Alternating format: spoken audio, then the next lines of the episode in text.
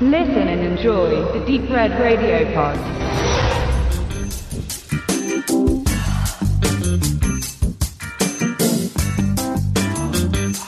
Man spaziert nicht einfach mit einer Schussverletzung in die nächste Notaufnahme, um sich verarzten zu lassen. Nicht, wenn man ein Verbrecher ist und bei seiner illegalen Erwerbstätigkeit zu Schaden gekommen ist. Wenn man eine Mitgliedschaft abgeschlossen hat, kann man in einem solchen Fall das Hotel Artemis aufsuchen.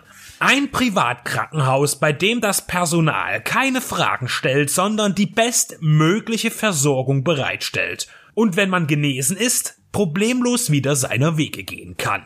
Was sich ein bisschen anhört und auch anfühlt wie das Hotelsystem aus dem John Wick Universum, in dem ein ähnlicher diskreter Service angeboten wird, funktioniert ebenfalls nach einem strikten Regelwerk. Denn auch Kriminelle brauchen feste Strukturen, damit Ordnung herrscht.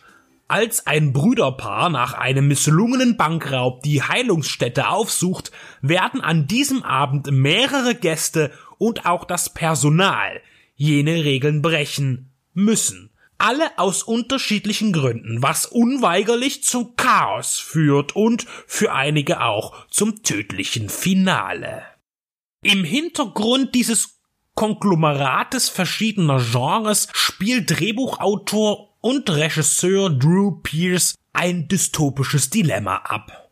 Unruhen herrschen außerhalb des Handlungsortes. Wir befinden uns zehn Jahre in der Zukunft 2028 und die Unterschicht rebelliert gegen einen Konzern, der das rare Trinkwasser verwaltet und je nach finanzieller Gegenleistung an die Bevölkerung abgibt.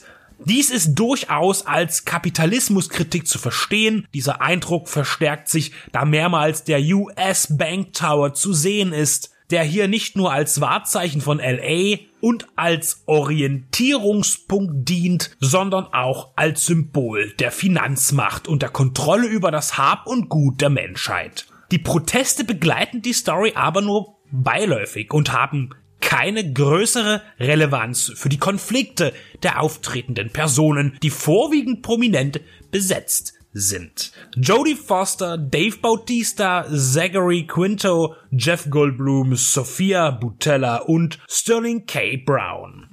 In dieser 15 Millionen Dollar Produktion steckt viel drin, vor allem eine attraktive Optik und ein dunkler Look, der in jeder Szene Eindruck schindet. Sein Potenzial schöpft Pierce aber scheinbar nicht ganz aus.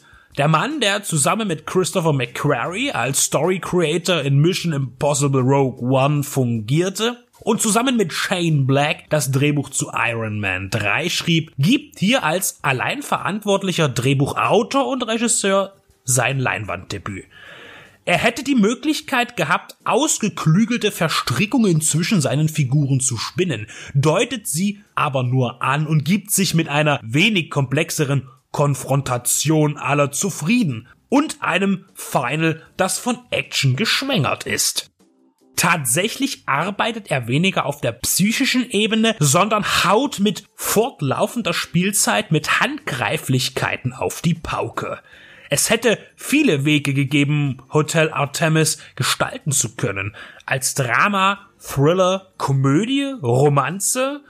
Pierce entscheidet sich für alles, auch wenn man diese Unentschlossenheit dem Endresultat nicht ganz so positiv anmerken muss. Diese Zerrissenheit macht aber der Look wieder wett. Das Production Design und das Ensemble alles zusammen in angenehmen 90 Minuten ohne Abspann erlebbar mit Hotel Artemis. Verantwortlich dafür sind vermutlich auch einige Hintermänner, die unter anderem an Drive oder der Serie The Night Manager mitgewirkt haben. Da erschließt sich einiges in Bezug auf Hotel Artemis.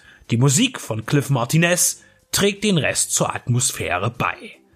Hotel Artemis beinahe 2018 untergegangen, mit seinem Budget im Kino kein Hit, aber auch kein wirklicher Flop, ein kleines Werk, ohne Meister, aber etwas Gutes fürs Auge und zweifelsfrei keine Zeitverschwendung.